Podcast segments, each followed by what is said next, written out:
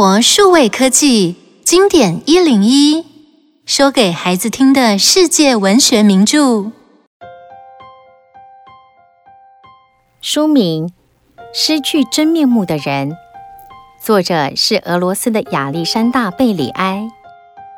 每个人都希望听到别人称赞自己长得不错、头脑聪明，但是实际情况却不一定这样完美。于是，作者亚历山大就创造了普莱斯特这个角色。他是生长在一个环境遭到污染的地方，内分泌受到影响，导致外表严重畸形，所以从小被人嘲笑、排斥，过着流落街头的生活。但后来被星探发掘，成为非常受欢迎又有钱的谐星。可是他不满意自己的长相，决定改变自己的外貌。于是，一连串惊险的事情接二连三发生。到底普莱斯特发生了什么事情呢？让我们一起听故事吧。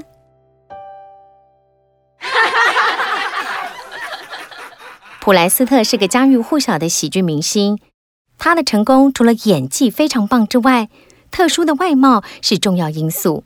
普莱斯特的手和脚比一般人短。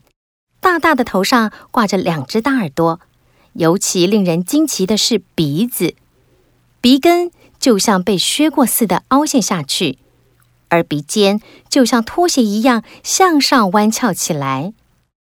虽然如此，普莱斯特却一点也不令人讨厌，相反的，那种特殊奇异的滑稽表情充满了喜感，更增加他的魅力。对不起啊，普莱斯特先生。我实在忍不住了。哎，我逗人发笑，和你看到我就想笑，都是与生俱来的命运。我已经习惯了。普莱斯特是老天爷的杰作，没有人能够抵抗得了这种笑的发生。我就是天生的演员。普莱斯特以他特殊的天赋和独特的演技。征服了全世界的影迷。他最擅长的就是扮演悲剧中的甘草人物。编剧家甚至特别为他把著名的悲剧改编成喜剧。把天花板的灯放下来一点，再往左挪一下，这样灯光才能照在普莱斯特的脸上。霍夫曼是普莱斯特工作和生活上的最佳伙伴。这天，普莱斯特和金发公主。就要在这灯光照射的窗前演出一场悲剧性的恋爱场面。这位金发公主是美国大明星何黛，也是普莱斯特的梦中情人。现场一切准备就绪，开拍。摄影机的镜头不停地转动，一切进行非常顺利。普莱斯特的精彩演出几乎达到忘我的境界。这时，女主角何黛抬头看了一眼普莱斯特。突然像患了笑病一样，笑得前俯后仰。我我 我不行了，我 就像传染病一样，周围的人也接二连三地发出爆笑，整个摄影棚都淹没在笑声中，只有普莱斯特铁青着脸站在舞台上。对不起哦，普莱斯特，请你原谅我。我不是故意笑出来的啦！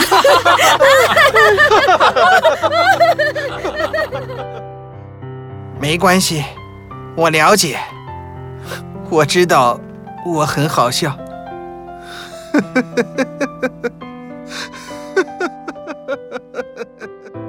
虽然普莱斯特的长相很特殊，可是演艺事业上的成就和财富让他建立起无比的信心。他决定去向心仪很久的何代求婚。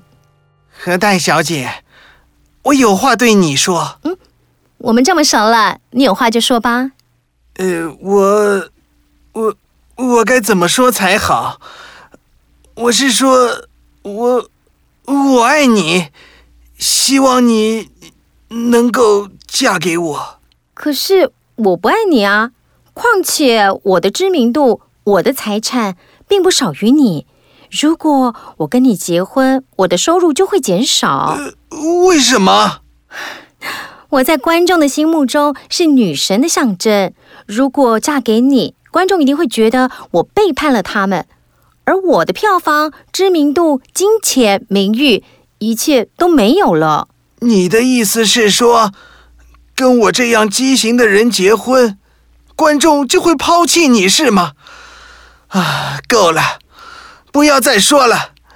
谁也不愿意被毛毛虫一样的东西爬到身上，对吧？啊，我不是这个意思。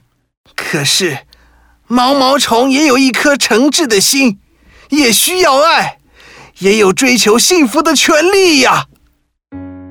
普莱斯特越说越激动，何代不禁抬起头来看他的脸。可是这一看又坏事了，因为普莱斯特的翘鼻子不停地抽动，额头上的皮肤就像手风琴一样伸缩，耳朵也上下抽动着。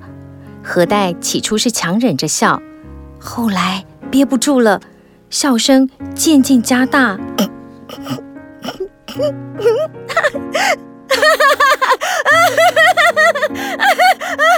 何代无法抑制的大笑。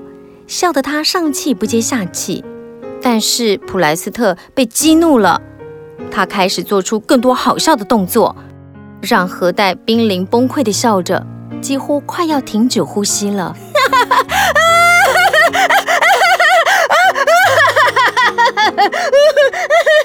你你好好笑！这个世界对待丑人的方式太残忍了。我要报仇！我要报仇！啊！啊！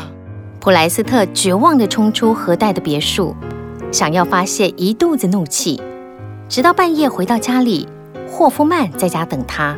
你去哪儿了？我从昨晚一直等到现在。我刚从何代家回来，我被他拒绝了。唉。我受尽世人的嘲笑啊！但那是你赚钱的特色耶。可是你想想，别人是用机智或是有趣的言辞使人发笑，但我是用自己畸形的外表在逗人笑啊！何必这样自卑呢？不错，我已经获得相当的财富和名声，但是他能买到真正的爱情吗？说真的。如果你真的觉得外表让你很困扰的话，就去手术啊！我知道法国巴黎有个整形神医。啊，真的吗？啊，快安排我去！等等，安排你去没问题，但是你要想清楚，你的电影才拍了一半。嗨，管他的，霍夫曼，帮我搞定这些事情吧。你真的再考虑一下，鼻子是你的财产，随便改变它，也许会让你遗憾终身。普莱斯特到达巴黎后，就到处打听苏洛金博士。这里没有一个人不知道他的大名，他的医术啊，简直像变魔术那样神奇呢。我载过好多人去苏洛金博士的医院，可是从没有载进去又载出来的客人。什么意思？人都被他医死了吗？我的意思是说，凡是进去苏洛金博士医院的人，除了名字没有改变之外，外形完全变了一个人。骨瘦如柴的人变成胖子，难看如怪物的人变成仙女。哦，原来是这样。于是普莱斯特来到苏洛金博士的医院。身体哪里不舒服，普莱斯特先生？是命运，我被命运搞得痛苦极了。人可以改名字、职业，为什么不能改变自己的面貌？当然可以。我们的身体本来就是不停的变化与流动，细胞中的基因和染色体虽然是在特定的位置，但是只要任何基因一突变，就可能导致多种外形的改变。只要从这里开始治疗，那么今日的你可能和昨日的你完全不同了。苏洛金博士带着普莱斯特观看不同病患的例子，并且询问他的出生背景等相关资料。根据我的判断。你的出生地附近的饮用水有毒那种有毒物质对甲状腺影响很大。你的甲状腺和脑下垂体的活动和一般人不同才会导致你的长相变得不一样。你的意思是可以帮我恢复本来面目？当然。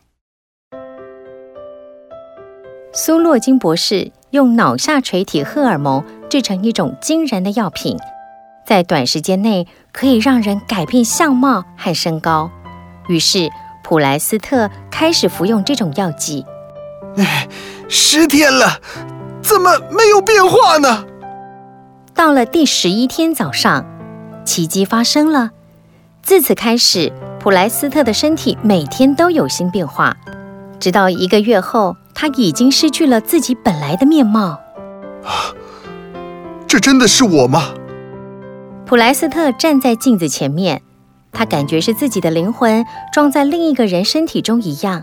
但是神奇的整形终于完成了，新的普莱斯特是一个身材修长、潇洒稳重的帅哥了。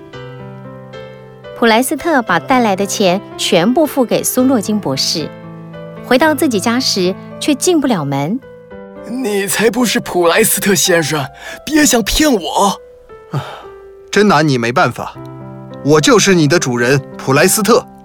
普莱斯特无法回家，只好先到旅馆住下来。看来我要先证明自己的身份才行了。但是。普莱斯特现在要何代看看自己帅气的模样。我想见何代小姐，我是她的老朋友。请问您的大名？我想给她一个惊喜，只说是老朋友就好了。本来仆人有点怀疑，但看他是个风度翩翩的绅士，就去通报何代小姐了。我认识你吗？哈，我代表普莱斯特先生询问你一个问题。如果普莱斯特改头换面，变成高大英俊的绅士，你会嫁给他吗？你到底是谁？你怎么知道我们的谈话内容？普莱斯特在哪儿？普莱斯特向何代解释一切事情，可是何代半信半疑，心中浮现一阵恐惧和不祥的感觉。唉，给我一点时间冷静一下。普莱斯特离开何代家后。前往电影公司，要向老板毕奇证明自己的身份。也许你认不出现在的我，但是我可以拿出证据证明我的确就是普莱斯特。不用拿出证据，告诉我你的目的是什么？我想回到摄影机前面，让你们看看新的普莱斯特是个更棒的演员。现在我肯定你不是普莱斯特，只是一个充满明星梦的狂想家。碧琪不是个省油的灯，他心里早就盘算好要告普莱斯特违约，请法院查封他的财产，让他尝尝身败名裂的后果。为什么没有人相信我就是普莱斯特？一无所有的普莱斯特没办法，只好潜入自己的家偷一些钱。可是老仆人早就有所防备，立刻报警，让警察把普莱斯特抓起来。据我所知，窃盗是指偷别人的财物，但是我拿的是我的东西啊。那得证明你就是普莱斯特啊！这个事件引起社会各界的热烈讨论：人类有没有权利改变自己的外貌？偷自己的财产是否构成窃盗罪？结果，普莱斯特在失去财产、失去声誉、失去希望的凄惨情况下被释放了。普莱斯特看到报纸上何代小姐即将和另一位演员马勒结婚的消息，心中暗自下了一个决定：我要让你们尝尝和我一样的痛苦。普莱斯特向好友霍夫曼借了一笔钱，筹办了一场盛大的晚宴。何代小姐，麻烦你帮忙邀请影剧圈的好朋友来参加，我想让大家重新认识我。好的，我非常乐意。那天晚上的宴会十分盛大，普莱斯特使出浑身解数周旋在宾客之间，每个人都非常尽兴。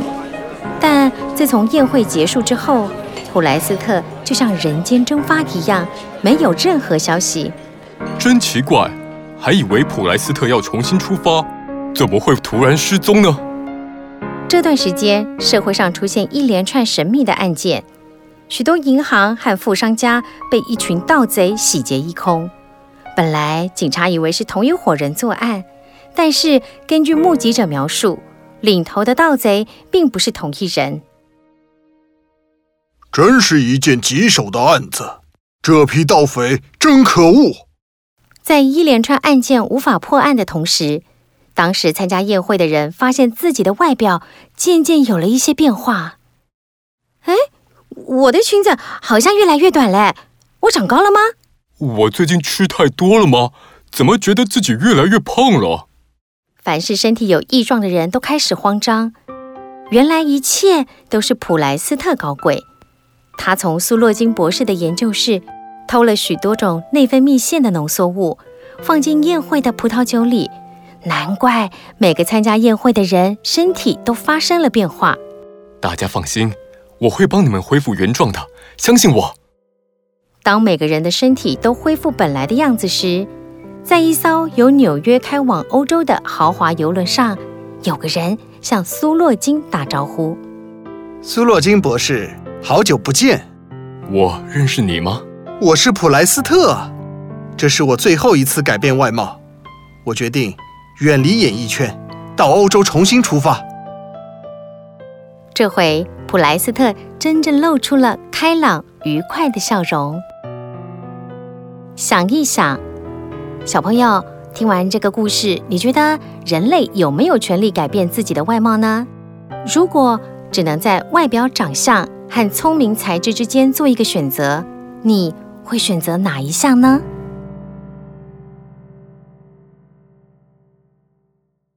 以上内容由有声书的专家生活数位科技提供。